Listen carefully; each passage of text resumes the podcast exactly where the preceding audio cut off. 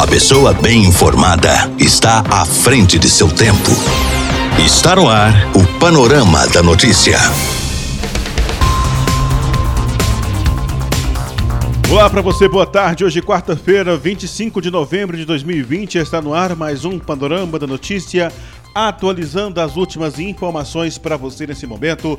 Eu sou Gilberto Martins e a partir de agora, até o meio-dia e meia, eu te faço companhia aqui na sua Rádio Paranaíba. Fique ligado e muito bem informado. Nesta edição do Panorama da Notícia, você vai saber que.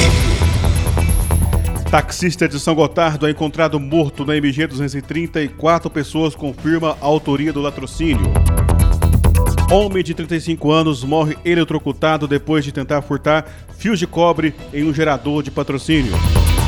Drones vão ajudar a fiscalizar segundo turno das eleições em quatro cidades mineiras. E ainda, STF coloca em pauta ações relacionadas às vacinas contra a Covid-19.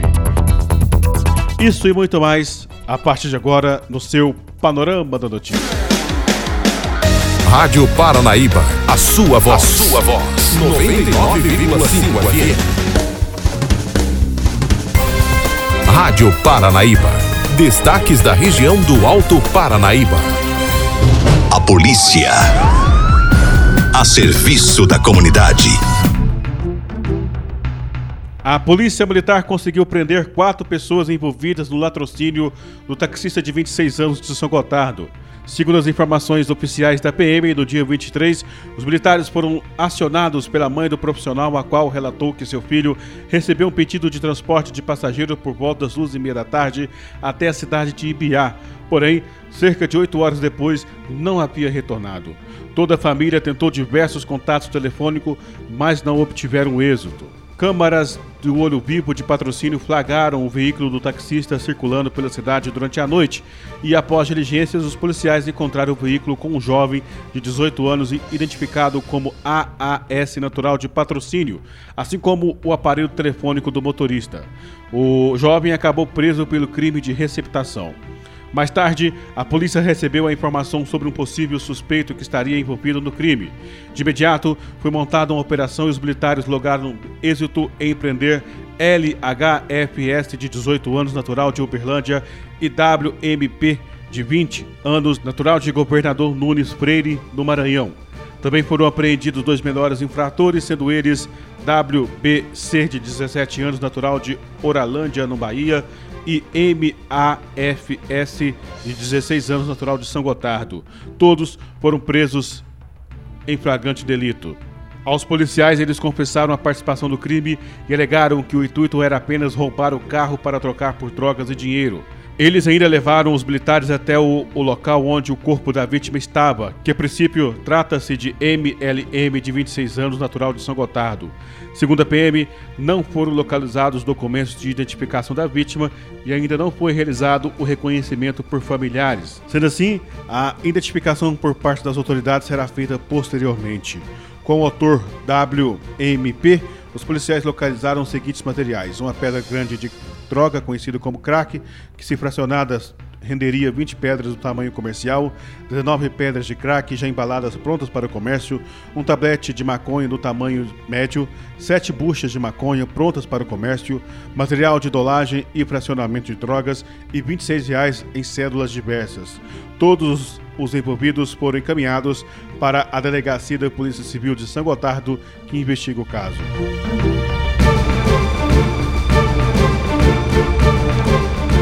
Um homem de 35 anos foi encontrado morto na manhã desta terça-feira em uma unidade da Casengue em patrocínio. Segundo as informações, ele estava tentando furtar os fios de cobre de um gerador e acabou sendo eletrocutado. A polícia militar foi acionada pela família e quando chegou ao local, o homem já estava sem vida. O fato aconteceu por volta das 9 horas da manhã. De acordo com as informações, o homem identificado como Edson Guedes de Assis, de 35 anos, teria chegado a Cazengue, a Companhia de Armazéns e Silos de Minas Gerais, que fica localizada na Avenida General Astolfo Ferreira Mendes, e arrombado uma sala onde fica um gerador com a intenção de cortar fios de cobre. Em um determinado momento, ele ficou preso no gerador em razão de uma forte descarga elétrica. Edson morreu no local segurando uma fiação. A família foi avisada e acionou a polícia militar que compareceu ao local. A perícia técnica da Polícia Civil também foi acionada para realizar os trabalhos de praxe. A energia na região foi desligada para que o corpo de Edson fosse retirado da sala do gerador. Ele foi encaminhado para o IML para que fosse constatada as causas da morte e posteriormente o corpo seria liberado para os familiares. A sua voz está no ar em 99,5. Rádio Paranaíba.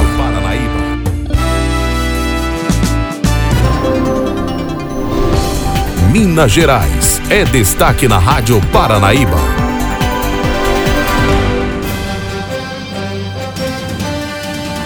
Drones vão ajudar a fiscalizar o segundo turno das eleições em quatro cidades mineiras.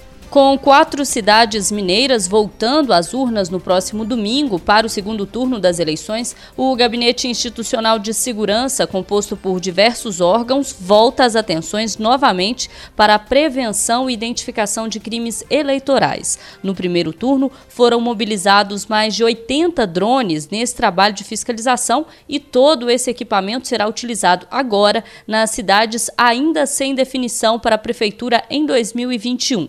Contagem, Governador Valadares, Juiz de Fora e Uberaba. O juiz auxiliar da presidência do Tribunal Regional Eleitoral de Minas e coordenador do gabinete, Joemilson Donizete Lopes, detalha como será feito esse trabalho. Para o segundo turno, como nós teremos eleição em apenas quatro municípios, a ideia é nós disponibilizarmos todas as aeronaves drones para estes quatro municípios, de modo que teremos, com certeza absoluta, um monitoramento muito mais intenso em relação aos municípios de Contagem, Governador Valadares, Juiz de Fora e Uberaba. Repórter Alessandra Mendes. STF coloca em pauta ações relacionadas às vacinas contra a Covid-19. Relator no Supremo Tribunal Federal das ações que pedem a apresentação de um plano de vacinação contra o coronavírus, o ministro Ricardo Lewandowski defendeu em seu voto que foi divulgado de forma antecipada que o governo federal seja obrigado a apresentar um plano de vacinação em um prazo de 30 dias para combater a pandemia. As ações foram propostas por partidos de oposição. Em seu voto, Lewandowski sustenta que é imprescindível imprescindível o envio de um plano detalhado sobre as estratégias que o governo está colocando em prática ou pretende desenvolver para o enfrentamento da Covid-19. O ministro do STF ressaltou ainda que é dever incontornável da União considerar o emprego de diversas vacinas contra a Covid-19, não podendo, portanto, descartá-las. Ao todo, a mais alta corte do país analisa quatro ações relacionadas à futura vacina contra a Covid-19 e o julgamento de duas destas ações foi marcado para o dia 4 de dezembro, sexta-feira da próxima semana, e vai ocorrer no plenário virtual, ou seja, os ministros vão inserir os seus votos diretamente no sistema eletrônico, sem a necessidade de uma sessão de debates. De Brasília, Gabriela Speziale.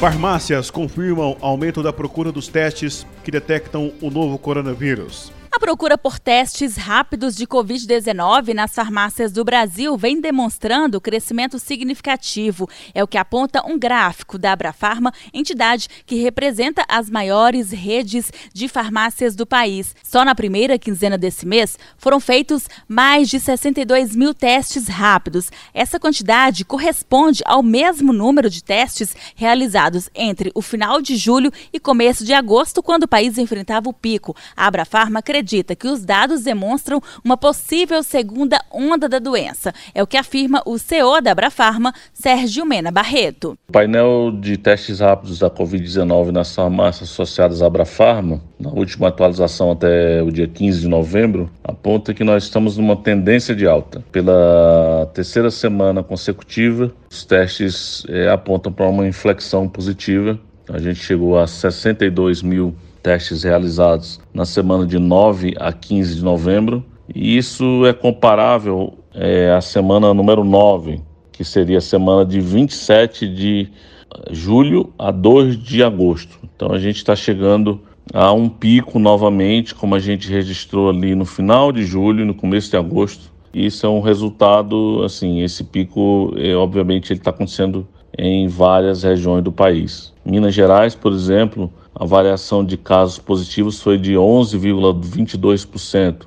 Mas nós temos até estados maiores, como Rio Grande do Sul, com 25% a mais de casos positivos, ou Rio de Janeiro com 15% a mais de casos, Santa Catarina com 30% a mais de casos, Mato Grosso do Sul com 32%, e dois estados que realmente aumentaram bastante, que foi é, os estados do Rio Grande do Norte e Sergipe. Esses dois os positivos aumentaram mais de 59%. Pode ser um indicativo de que estamos enfrentando uma segunda onda? É, nitidamente, a gente percebe que o número de testes ele vai aumentando da semana 2 até a semana 9, é, que seria lá para em torno de final de julho, e ele começa a descer, começo de agosto até agora, novembro, então a gente passou agosto, setembro, outubro, três meses. Esses testes eles foram diminuindo e foram se estabilizando na ordem de 48, 41. Teve quatro semanas seguidas, por exemplo, na ordem de 39 mil testes, 38 mil testes. Em setembro, mais ou menos, a gente estava fazendo 39, 38 mil testes. E agora disparou para 62 mil testes. Então a gente nitidamente nesse gráfico a gente vê uma descida e agora uma subida de novo. Aparentemente é sim como se fosse uma segunda onda e a gente já está fazendo quase o dobro da quantidade de testes que a gente fazia, por exemplo, em meados de setembro, né, no meio de setembro. E é como se a gente tivesse tendo um novo pico, pelo menos de interesse das pessoas, né, em realizar é, o teste rápido na farmácia. O que obviamente deve representar é, a preocupação e provável aumento de casos das pessoas, né, ou no entorno das pessoas. Ouvimos o CEO da Abrafarma, Sérgio Mena Barreto. Repórter Amanda Antunes. Gás de cozinha mais caro leva restaurante a aumentar os preços do cardápio em Belo Horizonte. Conforme pesquisa do mercado mineiro, o preço do gás de cozinha aumentou em Belo Horizonte e o botijão pode chegar a custar até 99 reais. O preço médio, que era de R$ 76,55, pulou para R$ 80,59. Dilmara Aparecida Cardoso de Oliveira é dona do restaurante Cantinho de Casa, que fica no bairro Coqueiros. Antes, ela pagava cerca de 59 reais pelo gás e agora tem comprado por R$ 72 e parte desse aumento teve que ser repassado para o cliente. Fizemos uns repasses, sim. Alguns deles assustaram, mas os que conhecem os valores aqui da nossa empresa, do nosso restaurante, nosso restaurante existe já há seis anos, vai fazer seis anos, e todos eles entendem a nossa necessidade de repassar. E antes de fazer o repasse, eu avisei através das nossas vias sociais, Facebook, Instagram, WhatsApp, que nós íamos fazer esse pequeno repasse devido a essa crise econômica que estamos passando. Muitos não entenderam, mas outros entenderam. O que a gente argumentou para eles era o seguinte: que tudo aumentou. Nós começamos o, o ano de 2020 com feijão a 13,49, hoje pagamos 7, começamos com arroz a 13,90, hoje pagamos 29. A proteína dobrou de preço, o óleo de soja dobrou de preço, o gás, sem comentários, era 59 reais, hoje 72. Então acaba que um dinheiro que você pode estar fazendo um investimento na, na sua própria empresa, aqui no caso do meu cantinho, eu não consigo fazer preciso jogar o planejamento mais para frente, porque eu sei que eu não posso dispor de determinados valores nesse momento. Tiago Barbosa é proprietário do restaurante Cantina do Churrasco no bairro Letícia, em Venda Nova, que também vem tendo dificuldades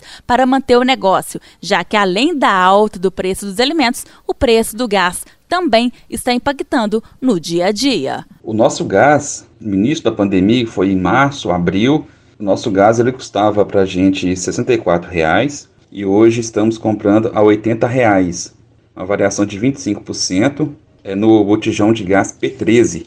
E no botijão P45, a gente pagava nele 280 reais no mês de abril. E o mês de novembro, a gente está pagando 300 reais, uma variação de 7,14%. É um momento de pura incerteza. Nós, empresários, estamos passando muitas dificuldades para comprar né, os alimentos de fornecedores e alinhar né, com os preços aos nossos clientes. Vendíamos nossa refeição a R$ 12,90 em abril e agora em novembro estamos vendendo a 15 reais, uma variação de 16,27%.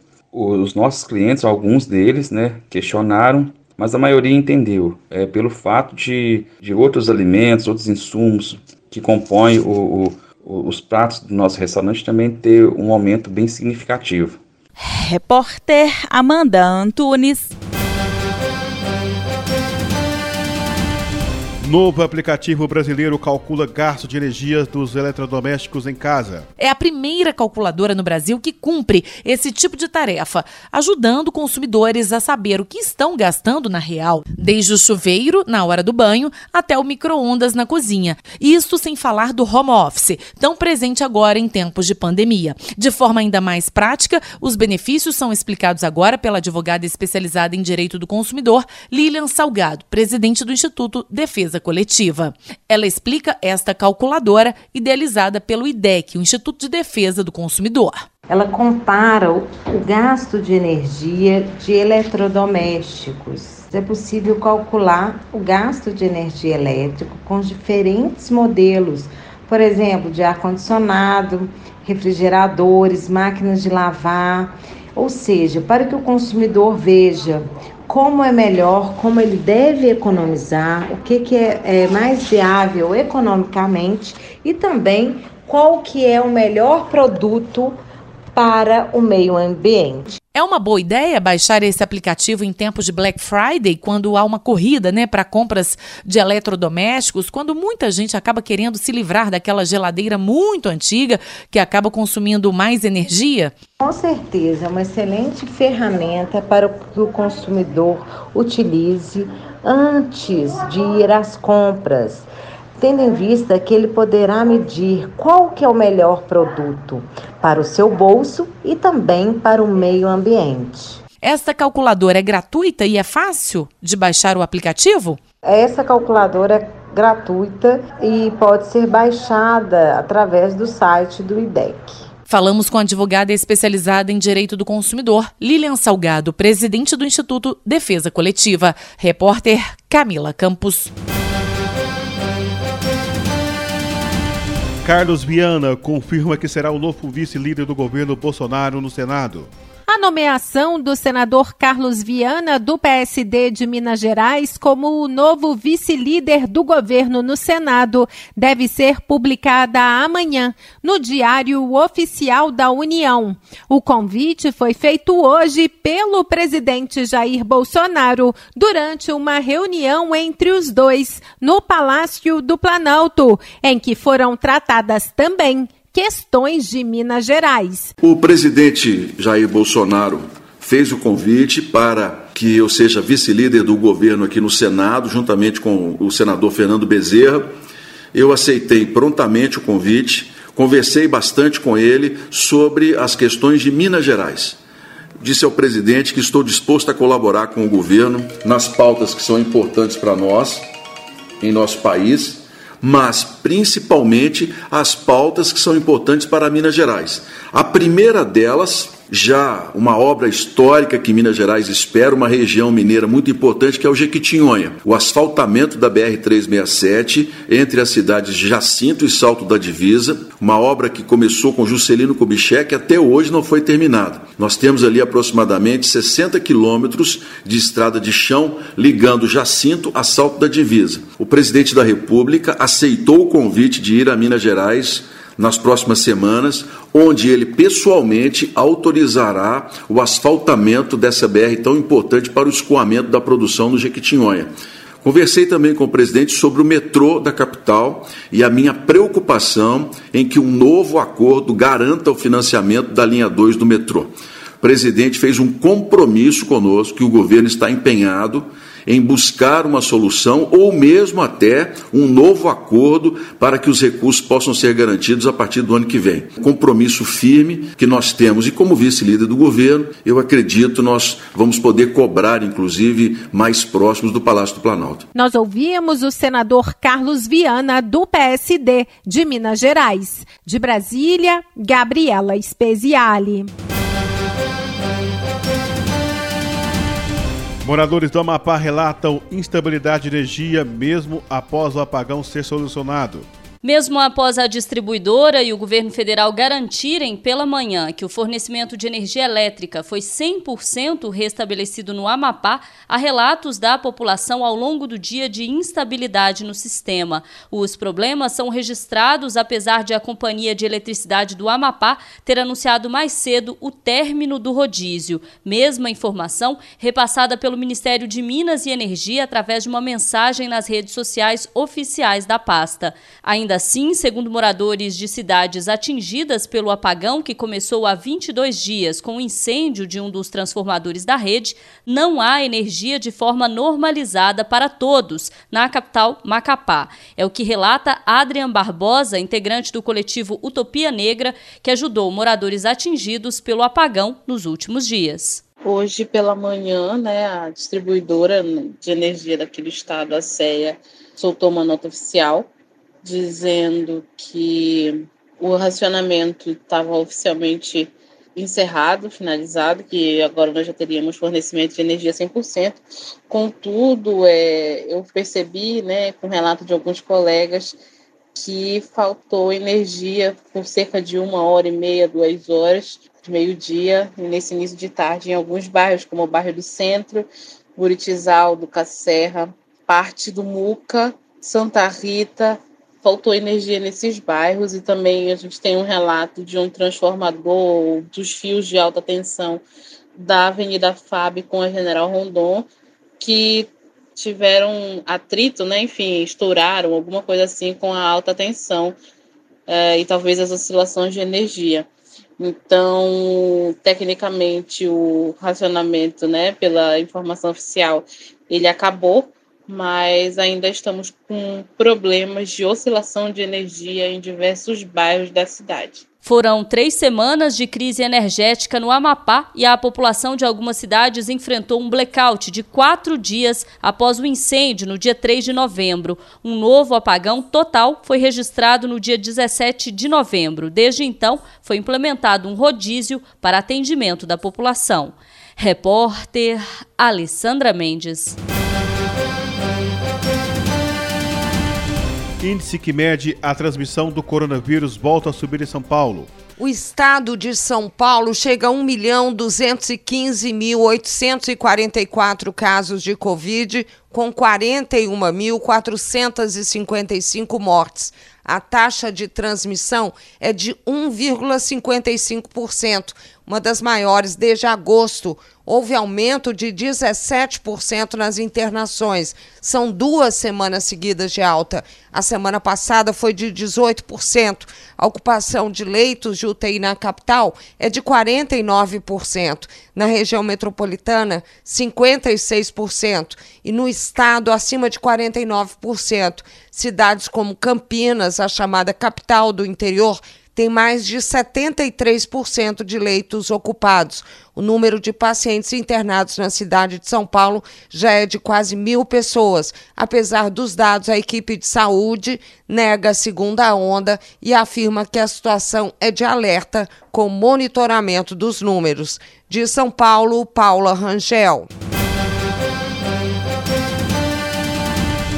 Comissão do Congresso aprova convite para que Pazuello explique testes perto de vencer. A comissão mista do Congresso Nacional que acompanha as ações de combate à Covid-19 quer que o ministro da Saúde, Eduardo Pazuello, explique por que o governo decidiu manter quase 7 milhões de testes para diagnosticar a Covid-19 em um depósito em Guarulhos, na Grande São Paulo, sendo que os testes perdem a validade entre dezembro deste ano e janeiro de 2021 e por isso podem acabar indo parar no lixo. O requerimento para que Pazuello dê explicações foi aprovado hoje, mas como se trata de convite, ele não é obrigado a comparecer.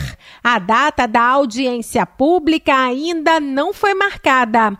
A líder do Cidadania, senadora Elisiane Gama, lembrou que os testes custaram quase 300 milhões de reais e que por isso o governo governo federal deve transparência à população. Nós realmente precisamos entender o porquê que o Ministério da Saúde não distribuiu aí os 6 milhões de testes né, que vieram para o diagnóstico da Covid-19. E hoje, ao deixar um evento no Conselho Nacional de Justiça, o ministro da Saúde, Eduardo Pazuello, desviou das perguntas feitas por jornalistas sobre a possibilidade do Brasil jogar no lixo os quase 7 milhões de testes para detectar o coronavírus. O número é superior aos 5 milhões de testes deste tipo que já foram feitos pelo SUS.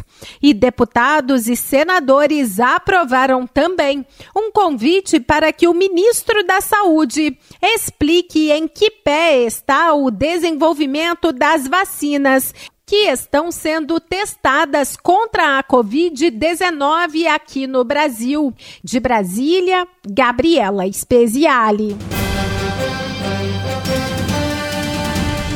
Deputado estadual Marquinho Lemes contrai Covid-19 e é o 13º caso entre os 77 parlamentares. Além do deputado Agostinho Patrus do PV, presidente da Assembleia Legislativa, o deputado petista Marquinhos Lemos também testou positivo para a Covid-19. Parlamentar é de Carbonita, mas está em Belo Horizonte, isolado com a esposa, que também está com a doença.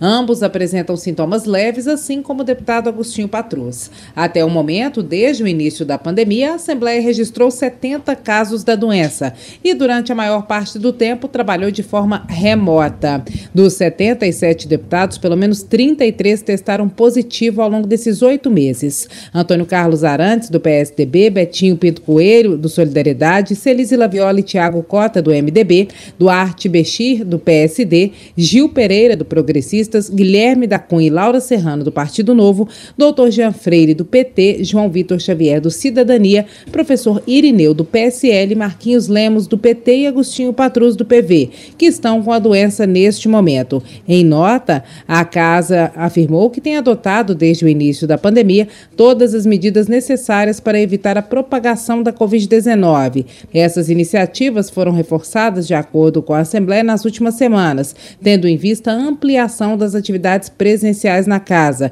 especialmente por meio da sistematização do Plano de Ação Assembleia Segura. O Plano Assembleia Segura contém regras de comportamento individual, como o uso obrigatório de máscaras, uso frequente de álcool em gel e o respeito ao distanciamento social. Repórter Edilene Lopes. Esta é a Rádio Paranaíba FM 99,5. Música, informação, prestação de serviço. Nosso site paranaíbafm99.com.br. A sua voz. Por aqui não tenho mais tempo, nós voltamos amanhã com mais informações de Rio Paranaíba e toda a região. A você que tem brigado conosco, nosso muito obrigado. Está chegando agora a segunda edição do Jornal da Itatiaia. Outras informações é nosso site paranaíbafm99.com.br. Fique em casa, um ótimo fim de tarde. Tchau, tchau. Fui! Final do Panorama da Notícia. Agora você já sabe o que está acontecendo no Brasil e no mundo.